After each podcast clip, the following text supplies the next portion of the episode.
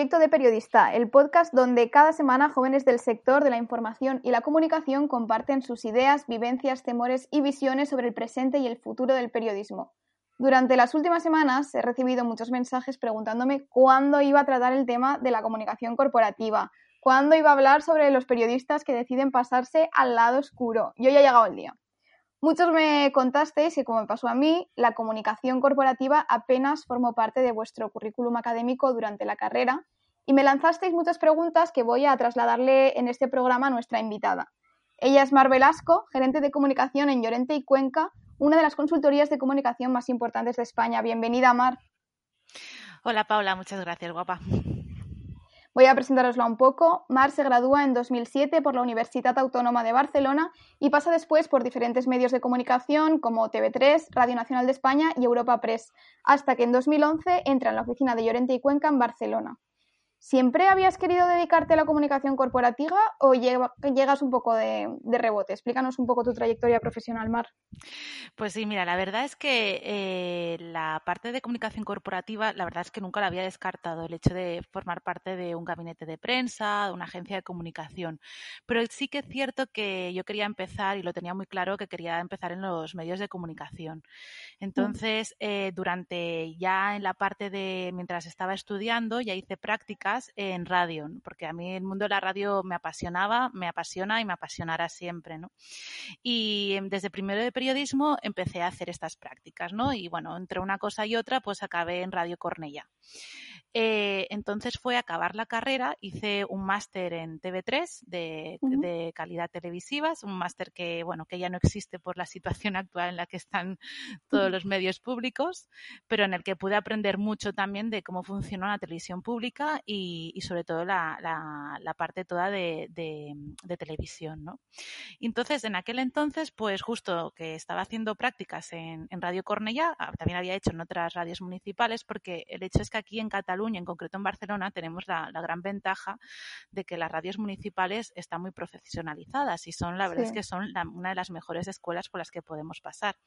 Y justo en ese momento que acababa el máster, había una plaza en Radio Cornellá y me propusieron quedarme. Entonces eh, yo dije que sí, pero con los ojos cerrados y empecé por allí, pero como era un trabajo que no era de 40 horas, sino que era de media jornada, pues lo fui combinando con otras, con otras cosas, ¿no? Por ejemplo, pues con corresponsalías de Europa Press, también con alguna cosilla con Comradio y, y al final, pues bueno, acabé ya también tocando otros palos, que fueron mis pinitos en tareas de comunicación, que es una pequeña asociación que es la Liga Reumatológica Catalana, y también el Síndic de Greuges de, de Cornellà, ¿no? Y ahí hice mis primeros pinitos en comunicación, pero de manera muy autónoma, ¿no? Era mucho de autoaprendizaje.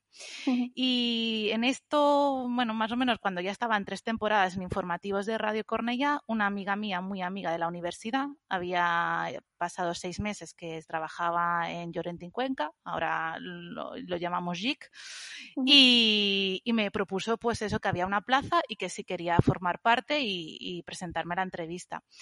Y yo, como decía al inicio, nunca la había descartado. No estaba en mis primeras opciones, pero la situación de los medios de comunicación era precaria como lo sigue siendo ahora.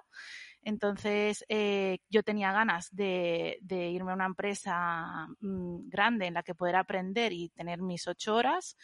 Y una de las cosas que siempre me habían llamado la atención de una agencia de comunicación es que podías tratar diferentes sectores, diferentes cosas y no eran rutinarias. Y me lancé y dije que sí y entré, eh, me entrevistaron y encajé y desde allí llevo ya, pues en junio hará nueve años. O sea que más o menos esta ha sido la trayectoria. ¿Y en qué consiste tu trabajo? Porque sí que es verdad que para los periodistas que a lo mejor están estudiando o acaban de salir, si nunca han trabajado en este aspecto, es un poco desconocido, ¿no? ¿Qué hacen las agencias de comunicación? Mm. De hecho, mira, eh, a estas alturas, cuando me preguntan a qué te dedicas, todavía no sé explicarlo. o sea que tiene lo típico de que dices, eh, ¿cómo le explicarías a tu madre lo que te trabajas? digo, pues todavía no tengo ni idea. O sea, es muy triste. De hecho, yo para simplificarlo, sobre todo amigos y todo, digo, pues nosotros tenemos relación con los medios de comunicación, con los periodistas, organizamos ruedas de prensa, etcétera pero esto es súper superfluo, o sea, eh, es o sea, hacemos mil y unas cosas y totalmente diferentes. El problema, bueno, problema tampoco, pero, o sea, para el que trabaja en los medios de comunicación es más fácil explicar su trabajo porque es más visible, ¿no? Por ejemplo, si sales en la tele o simplemente firmas una, una noticia en un diario, ¿no? Lo puedes aparecer y lo mm. puedes mostrar. Eh, en cambio, nuestro trabajo es más entre bambalinas, ¿no? Entonces, de hecho, queda mucho reflectido en los que es los medios de comunicación y en muchas comunicaciones de las empresas, pero eh, no se muestra tanto de forma visible, ¿no? Entonces, en concreto, en lo que es una agencia de comunicación, en concreto nosotros, por ejemplo, que pero bueno, muchas funcionan de manera muy similar, estamos separadas por departamentos de especialización, ¿no? Existe el departamento de salud, el departamento de financiero, el departamento de crisis, de comunicación corporativa, y más o menos eh, la metodología es similar, pero no los contenidos, ¿no? Por ejemplo, cosas que se hacen cada día es el famoso clipping, que es el resumen de prensa, tanto de noticias que aparecen tuyas como de la competencia o como del sector, ¿no? Después está la redacción de las notas de prensa, la organización de ruedas de prensa, eh, crear narrativas. O sea, hay una parte muy de metodología y de estrategia detrás, ¿no? ¿Qué es lo que queremos contar?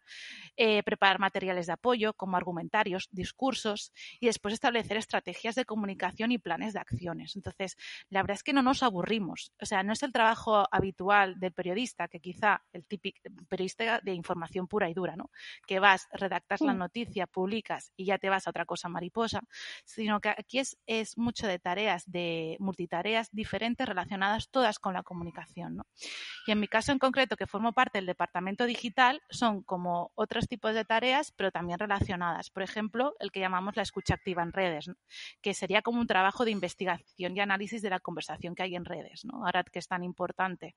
Por otra parte, planes de acción específicos de comunicación, también utilizando las herramientas digitales, ¿no? pues Twitter, eh, blog, eh, mm, Instagram, bueno, de ahora hay tantas variedad, podcast, eh, trabajar la identidad digital tanto de las empresas como también de personas, directivos y de empleados y creación de contenido, por ejemplo. De hecho, hay una tendencia ahora en la que estamos trabajando desde hace ya unos años, que es el llamado periodismo de marca, que aquí puede haber posiciones de todo, de todo tipo, ¿no? Pero la historia es aplicar las, las directrices de, y aplicaciones del periodismo para crear nuestros propios contenidos, ¿no? En este sentido, también es lanzar un mensaje de que en, en las agencias de comunicación hacemos periodismo de diferentes maneras y con diferentes enfoques, pero las prácticas y las tácticas siguen siendo el pilar de, nuestro día a día. Mm, de hecho, sobre esto, yo tengo una, o sea, un recuerdo, yo hice unas prácticas en Tinkel, que es otra agencia de comunicación que también está en Barcelona, y llevábamos Danone. Eh, vale. Entonces, eh, aparte del equipo de Danone, había dos chicos que no estaban, o sea, eran luego, se habían formado en tema de periodismo y también, pero sobre todo eran biólogos. Y entonces ellos se dedicaban a, hacer research, ¿no? De artículos que hablaran sobre la microbiota o sobre cosas que interesaran a Danone y después eso plasmarlo en, en, artículos periodísticos. O sea, supongo que te refieres un poco a esto. Totalmente. De hecho, eh, ahora las tendencias en comunicación han cambiado mucho a lo largo de los años y seguirán cambiando.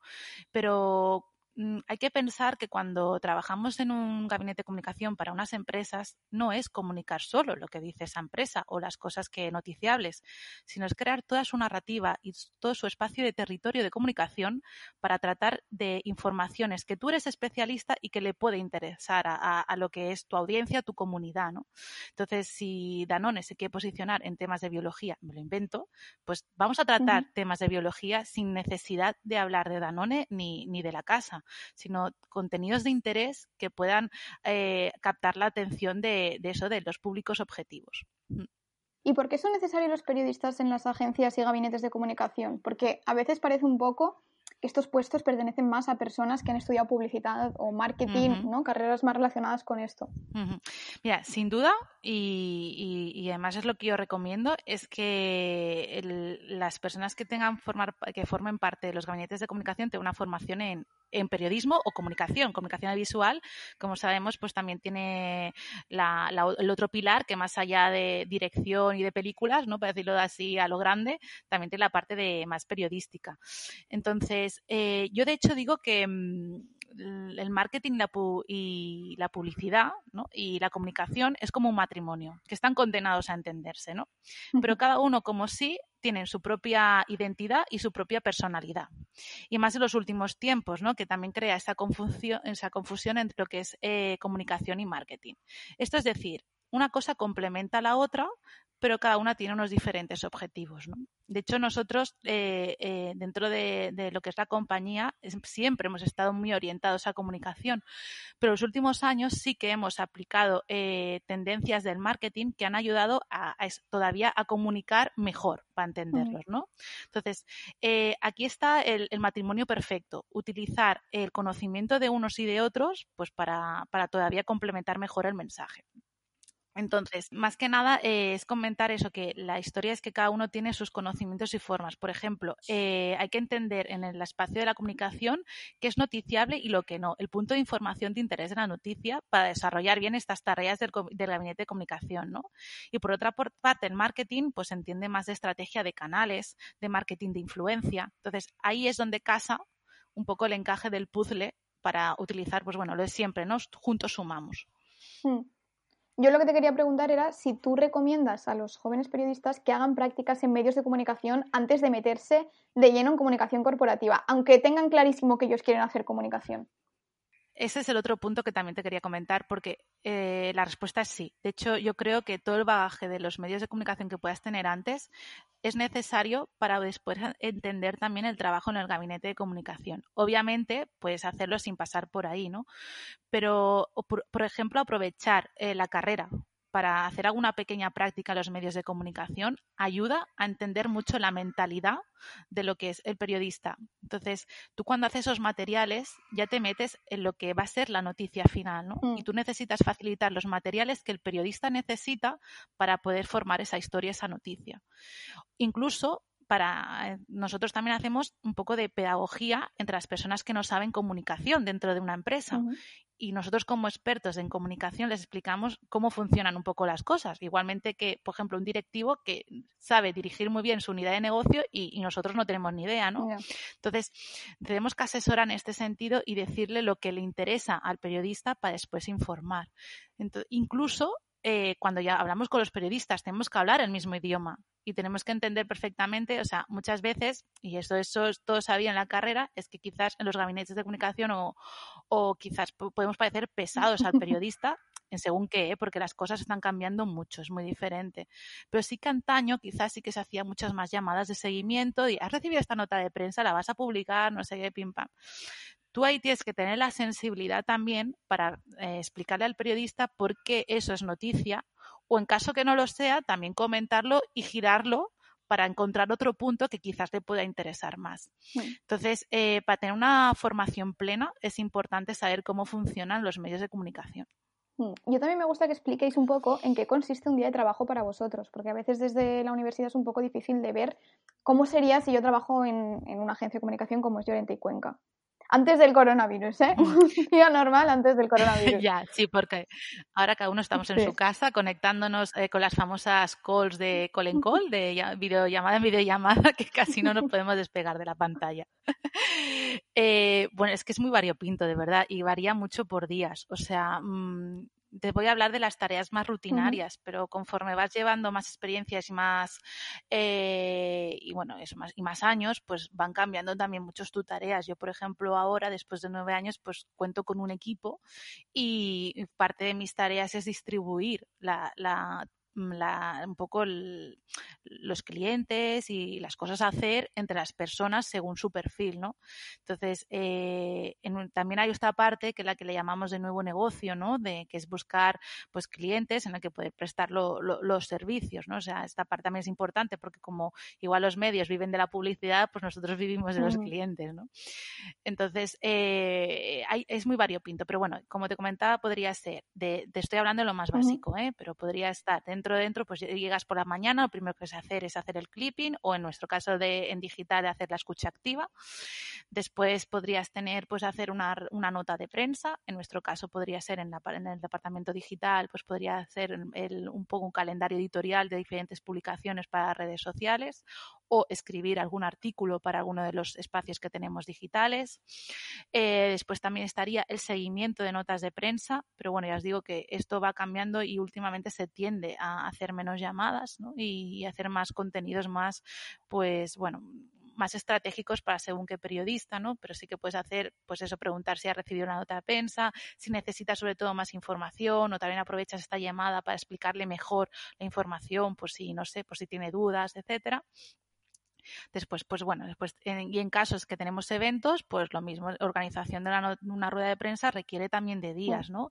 De buscarle los espacios, de preparar todos los materiales, dossier de prensa, eh, las presentaciones, o sea, también hay una parte de producción que, también hay que elaborar, eh, preparar también a, las personas que van a hacer esa rueda de prensa, o sea, hay también formación de portavoces, ¿no? Porque es lo mismo que todas las personas que salen delante de cámara tienen una formación detrás, pues ahí también estamos nosotros en la, parte, en la parte didáctica y a veces hacemos hasta simulacros de, ruedas de prensa, ¿no? Eh, no sé si respondo a tu pregunta, porque la verdad es como te decía, me cuesta eh, explicar a qué nos dedicamos, ¿no? Porque eh, es, todo tareas diarias, pero tan diversas, incluso que van más allá. Nos hacemos mucha eh, bueno, metodología, ¿no? Pero sí que trabajamos mucho los materiales de base que son esenciales para explicar después y hacer. Nosotros, por ejemplo, trabajamos los, los, los mensajes clave, ¿no? que sería la narrativa que explicaba antes, ¿no? De tener la base de lo que queremos explicar para que todos vayamos en la misma dirección, porque en sí todas las empresas tienen su forma de mm. comunicar y su propósito. Y, y nuestra comunicación tiene que ir muy alineada a, la forma de ser de la empresa. De hecho, nosotros hablamos mucho del storytelling y del story doing. Es decir, no puedes explicar cosas que no eres. Y más en, este contexto que ahora mm. vimos de hipertransparencia, en el que aparece, o sea, cualquier cosa puede salir a la luz y las empresas tienen que ser responsables. Y nosotros trabajamos mucho en esta dirección. ¿Y qué opinas de los periodistas que creen que pasarse a la comunicación corporativa es cruzar al lado oscuro? Pues mira, creo que justamente aquí radica el problema, que es la, creación de etiquetas que nosotros, nosotros mismos dentro del, gremio hemos creado a los gabinetes de comunicación, ¿no? Porque el lado oscuro ya conota negatividad, ¿no? Y, y, nos puede eh, hacernos sentirnos mal, ¿no? De que eh, si nos pasamos a un gabinete de comunicación, pues hemos abandonado nuestros sueños o nos hemos rendido. Y claro, si no luchamos contra este eh, estigma, podemos seguir frustrados, ¿no?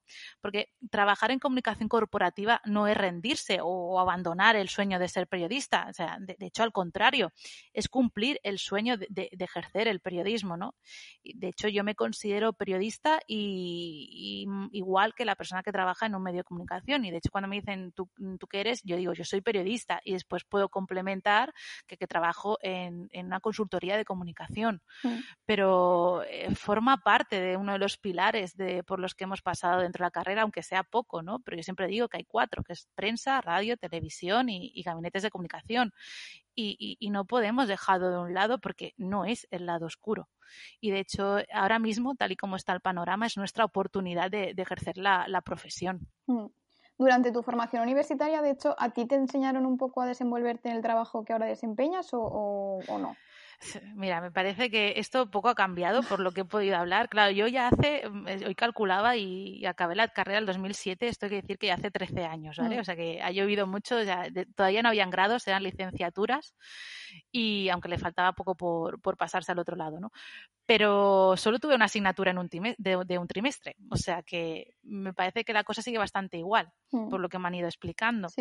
Eh, es un error, porque no te da tiempo a conocer nada sí que es cierto que compañeros míos ya con ese mm, pequeño tasteo, ¿no? Pues ya decían, oye, pues esto me puede interesar, pero queda muy escaso, muy escaso, porque mm, eh, esto nos ayuda también a nosotros no abrir miras y no tenerlo, ponerlo dentro de nuestras posibilidades, ¿no? Y como os decía de antes, del sentimiento de frustración que puede generar a, algunas personas. Entonces, creo que, y además e, es, algo que, la gente pues pide, ¿no? Que haya más formación e, en este sentido.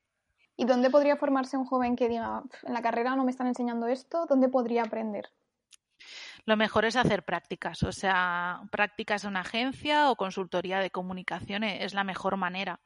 O incluso, porque a veces, bueno, existen muchas, las grandes compañías, eh, tenemos eh, programas de, captación de talento, le llamamos. De hecho, nosotros aquí en Llorenti Cuenca, en JIC, tenemos la parte de jóvenes talentos en el que puedes hacer prácticas durante seis meses, ocho horas y formas parte literalmente del equipo. O sea, te enteras de todo, estás en todo y, y estás en las tareas. O sea, es donde más aprendes, es una, es una escuela.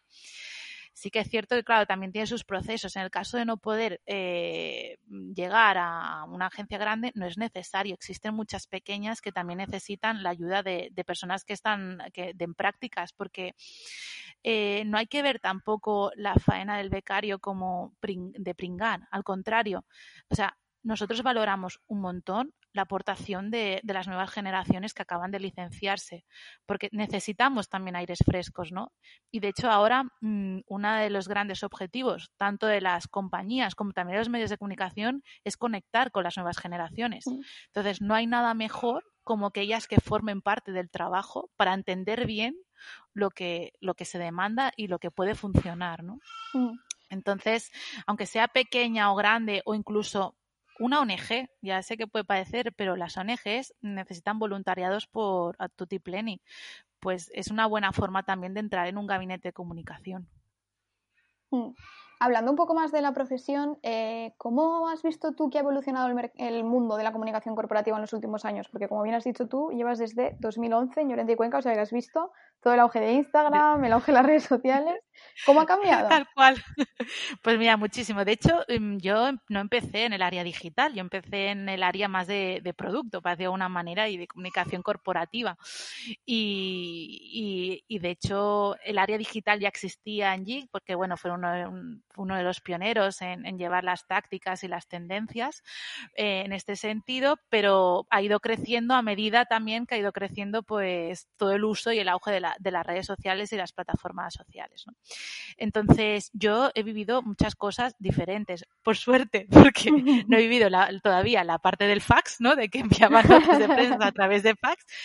Eh, de hecho, yo no sé cómo antes lo apañaban sin internet, todavía no me entra en la cabeza, pero ni eso ni los periodistas pero eh, hemos cambiado mucho en las formas de, de, comunicar y los canales, ¿no? Porque mm, es que es una evolución eh, constante. Pero no todo solo nosotros los gabinetes de comunicación, sino también eh, los, los, medios de comunicación, ¿no? y es que buena parte del cambio viene justo por la revolución tecnológica, ¿no? Y el cambio de, también del comportamiento del individuo, ¿no?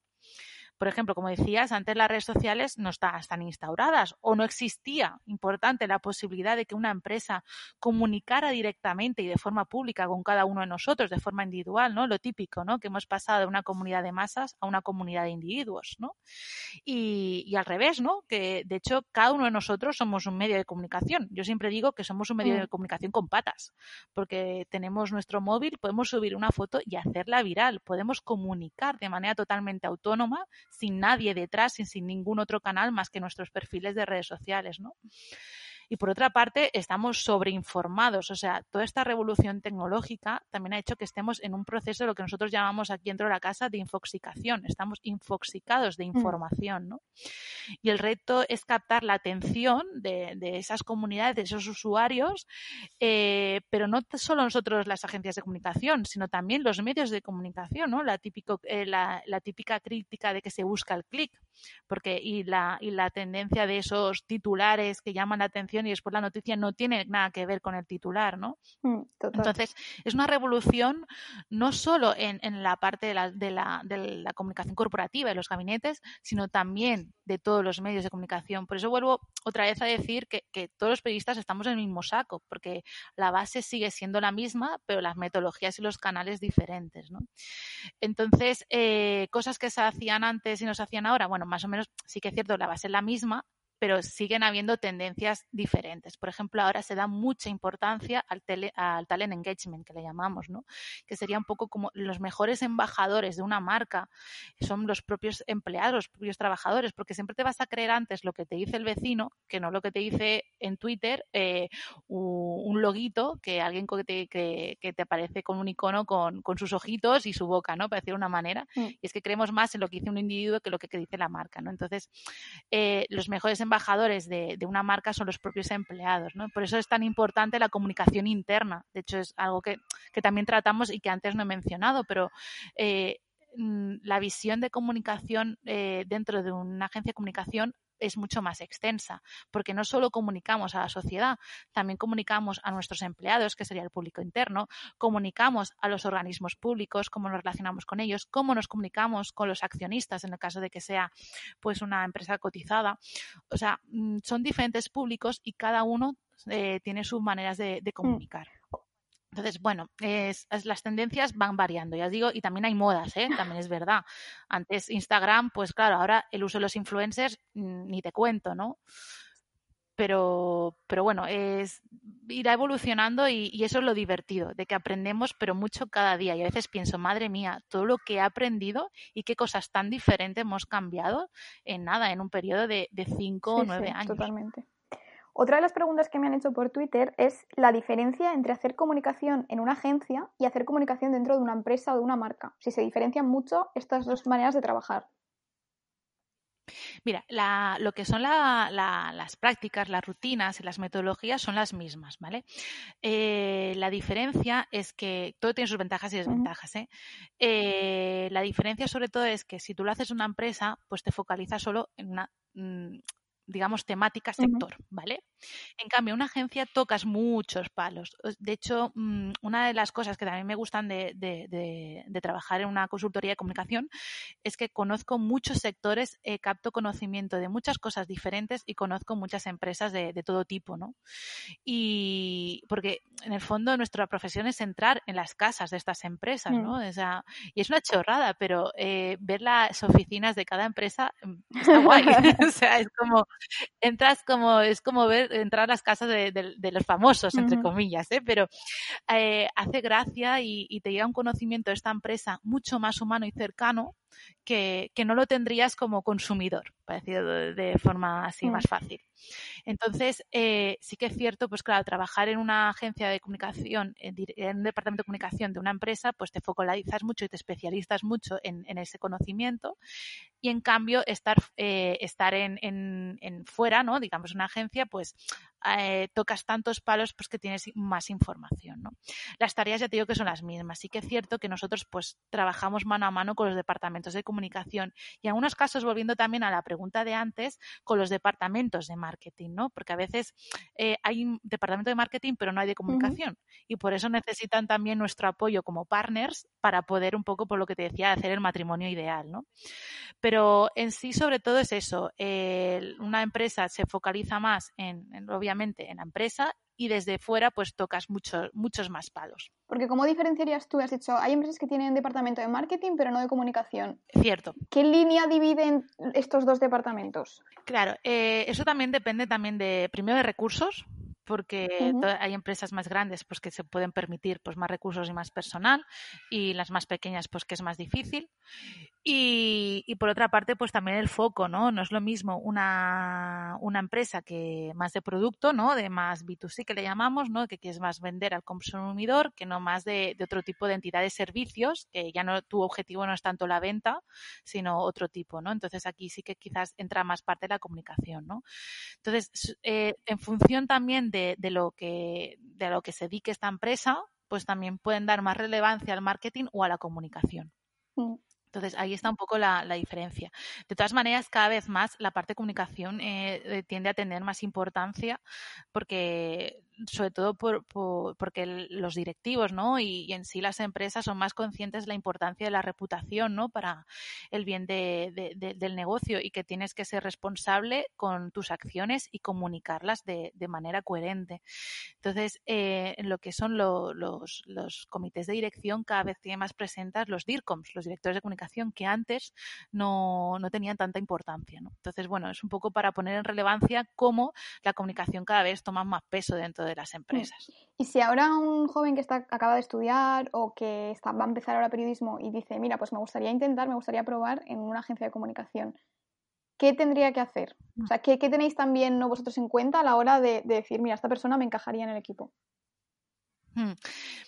Mira, es difícil, ¿eh? porque yo justo eh, participo en algunos procesos de selección de, perfiles concretos y, es difícil. Mm, nos fijamos obviamente en el currículum, o sea, sigue funcionando, no nos vamos a engañar. Pero eh, buscas también un poco más allá que haya una iniciativa propia. Por eso decía de aprovechar a tope la carrera para crear ese currículum, porque cuando acabas la carrera obviamente no te ha dado tiempo a hacer nada. Entonces, eh, focalizarte en unas prácticas que lo puedes ver como un hobby, o sea, no se trata de ver, ostras, que estoy dando horas aquí de gratis, no, sino mm, si te dedicas estamos estudiando periodismo porque nos apasiona y nos gusta y, tenemos la oportunidad también, porque otras profesiones no te lo permiten, desde, primero de carrera poder hacer prácticas de, ello, ¿no? Entonces, eh, yo cuando me fijo, mm, ya preguntamos en la experiencia que tienen, porque sí que es cierto que hay que dar la oportunidad de aprender, pero cuando queremos dar eh, el paso de, o sea, necesitamos a gente también, nosotros también porque somos, buscamos mucho la calidad en todos nuestros servicios, ¿no? Como bien decías, una de las empresas más importantes de España y Latinoamérica y, claro, tenemos que mantener unos estándares muy altos, muy altos de, de calidad pero sí que buscamos esas iniciativas propias, que sea una persona, pues, pues eso, que, se lance a la piscina y, que ya haya iniciado y que tenga experiencias en cosas que quizás ella misma haya, haya llevado a cabo. Por ejemplo, es una chorrada, pero, eh, bueno, no, no lo es tanto, pero las redes sociales o tu identidad digital bien trabajada, eso es la mejor carta de presentación que podemos tener hoy en día. Y cuando hablo de redes sociales, eh, hablo de, de trabajarlas de forma profesional, ¿no? Obviamente tú puedes tener tu perfil más random si quieres, de, si no quieres, digo, porque si tú quieres tener tu privacidad y, y tener tu Twitter para, no sé, pues para dar tu opinión, vale, pero ten cuidado con tu identidad digital porque quizás puedes hacer, no sé, mantener un perfil más académico y otro perfil pues un poco más, bueno, pero que en sí todo sale, ¿eh? O sea, tenemos que vigilar mucho la imagen que damos porque esto nos llega. O sea, nosotros... se, busca en las redes sociales, ¿no? se, busca. Y de, hecho queremos que también se pongan esos perfiles en las redes sociales para mirarlo, porque eh, es que dice mucho de ti. O sea, y, estoy hablando porque nosotros dedicamos, dedicamos a la comunicación, pero hay procesos de selección de otras empresas que también se fijan en tu huella digital, mm. ¿no? Y, es muy importante eso, o sea, mm, o sea, las redes sociales hoy en día ya es, forman parte de nuestra personalidad. Entonces, si nos fijamos en ellas, en cosas que se han hecho. Pero bueno, al margen de eso, pues eso, proyectos, ¿no? Pues yo qué sé, pongo tu ejemplo, que igual no de esto, pero que a mí me llegara un currículum de una persona que ya ha iniciado un programa de podcast de iniciativa propia, pues a mí esto me da muchos puntos, ¿no? Porque veo que hay unas ideas detrás y unos procedimientos que ella podría poner en práctica en, otro, en, otra mm. área, ¿no? Entonces son pequeñas cositas que, podemos hacer, que quizás que incluso no lo podemos pasar muy bien y, después, pues bueno, nos dan un poco de color a nuestro currículum y que nos hace decir, decirnos para ello. Y después otra cosa que, es muy importante ser, pero bueno, eso ya es básico porque llegar a la carrera de periodismo no es fácil, ¿no? Todos sabemos la notaza que tenemos que sacar, pero sí que miramos que sean, pues eso, personas pues que sean detallistas, o sea, mm, hacemos pruebas en las que no podemos tener faltas de ortografía, una chorrada, pero es que me, está pasando. Entonces, eh, tenemos que ser muy cuidadosos también con los entregables que hacemos, ¿no? Entonces, bueno, yo ya lanzo un poco según las experiencias que he tenido en los procesos de selección, pero cuando veo una prueba que tiene una falta de ortografía y se ha hecho en Word, cuando hay un corrector, a mí ya me tira para atrás, porque digo, si es una persona que ya no usa el corrector y no se ha fijado que puede utilizar eso, ¿cuál es el detalle que podría obtener en sus tareas de trabajo? ¿no? Mm, es una tontería, pero a veces tenemos que ir simplemente a lo más básico, no necesitamos ni florituras ni vendernos a tope, sino lo básico, o sea, lo esencial, porque cuando es una persona en prácticas no puedes aspirar a trabajar como una persona que lleva cinco años y no es lo que pretendemos. Y desde la humildad, pues hay que hacerse valer. Mm, de acuerdo, totalmente de acuerdo. Eh, ahora te voy a hacer una pregunta que le hago a todo el mundo, que es que de tu promoción, ¿cuánta gente aproximadamente crees que está trabajando de periodista o de comunicador?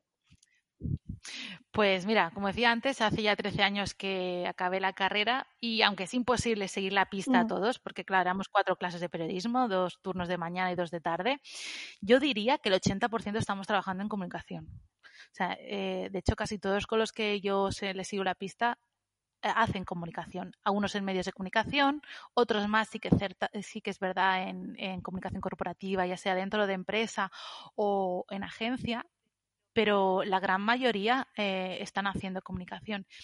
Y quizás sí que puede ser porque dices, vale, pues es que hace 13 años la cosa era diferente, ahora la cosa está más chunga. Mm. Eso no es verdad, porque es, de hecho este es el mensaje de esperanza que quería dar. En mi época también me decían que era una profesión sin salida y de hecho me costó mucho decidirme y apostar por el periodismo por lo mismo, porque tenía muchas reticencias en el entorno que decían que, bueno, la precariedad, de que no vas a encontrar trabajo, no sé qué, y me costó mucho decidirme. Pero al final es, no sé, por si es de ayuda. Em, mm, lo que hice es pensar en, qué es lo que yo me sentía orgullosa. Y a mí me, hacía orgullosa ¿no? Eh, decir que yo soy periodista. Y aunque después no ejerciera como tal, mm. puedo decir que yo había estudiado y que era periodista licenciada, ¿no? Y, eso es lo que fue el detonante para decantarme a, periodismo. Y mira, por dónde van las cosas. O sea, me he podido dedicar a la comunicación desde el día uno que salí de la carrera. Mm. Entonces, bueno, es, es, mantener ese mensaje de esperanza de que por muchas reticencias que se digan, mm, pues no, y sigue. Y ya os digo, el, ya os digo que hace, hace tiempo, pero el 80% yo creo que porque no puedo, no tengo estadísticas 100% fiables, pero que ya ejerce, ejercen la comunicación. Mm. O sea. Ya para acabar, ¿qué consejo le darías tú a los periodistas más jóvenes? Ya, mira, un poco recapitularé un poco cositas que ya he dicho, pero bueno, para, también que forme parte del resumen, ¿no? Primero que durante la carrera aprovechen para hacer las prácticas en medios pequeños, ¿eh? O sea, lo que decía, que lo vean como un hobby, no se trate de dedicarle ir cada día, pero, pero no sé, un día a la semana y, y obviamente no serán renumeradas, ¿no? Pero es la práctica que necesitamos tanto a nivel curricular como también para pasárnoslo bien, ¿no? Y también saber por dónde queremos tirar, porque al principio cuando empiezas no sabes lo que te puede gustar más, ¿no? Y aquí puedes ya de, de, cantar. De hecho, mucha gente, yo me acuerdo en la carrera, le gustaba la tele eh, cuando empezaron y después vieron, vieron que no era lo suyo, mm. ¿no? Entonces, pues es también una, esta es una manera. También cosas que ya hemos dicho antes, pero trabajar la identidad digital porque es la mejor carta de presentación, ¿no? Ser, que ser activos en redes sociales, pero de manera profesional, ¿no? Eh, porque después se mira y todo se sabe. O sea, quizás también porque yo trabajo en el área digital, ¿no? Pero hoy en día nuestra huella digital dice tanto de nosotros que tenemos que tener mucho cuidado con, con lo que nos comunicamos nosotros mismos, volviendo a la idea de que somos nosotros mismos un medio de comunicación, ¿no? Eh, después que, se lancen sin miedo a llevar a cabo proyectos e iniciativas, ¿no? Eh, no sé, como te comentaba, yo formo parte de procesos de entrevistas de algunos perfiles y me fijo mucho en las iniciativas y, cómo se lanzan las personas a, la piscina para llevar a cabo cosas, mm. ¿no? Y después que no descarten los gabinetes de, comunicación, que dejemos la etiqueta del lado oscuro ¿no? Y, dar el reconocimiento que merecen, porque el panorama actual de los medios eh, no nos ayuda tampoco a ejercer eh, de periodista dentro de los medios de comunicación, ¿no? Y los gabinetes son nuestra oportunidad para ejercer el periodismo, que es para lo que hemos estudiado. Y, espero que también eh, toda esta entrevista haya servido para demostrar que, los, que las tareas que se hacen en un gabinete de comunicación son muy diversas y que se tocan muchos procesos del periodismo y de hecho son necesarios. Y sobre todo, y, esto puede parecer un poco bohemio, pero que nunca, han de ser, nunca dejen de ser buenas personas.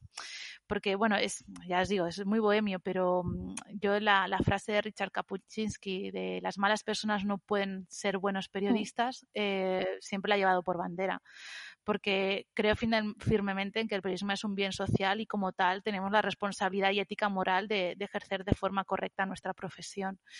y bueno, siempre se habla del cuarto poder, etcétera, pero más allá es que comunicar es, es, un bien a la sociedad y nosotros estamos al frente de ello, nos hemos formado en ello y no podemos dejar de ser buenas personas. Pues sí, totalmente de acuerdo con esa última reflexión. Muchas gracias por venir un ratito a hablarnos de, de, ese, de ese lado del periodismo que es un poco olvidado. Gracias, Paula. Espero que te hayas pasado genial.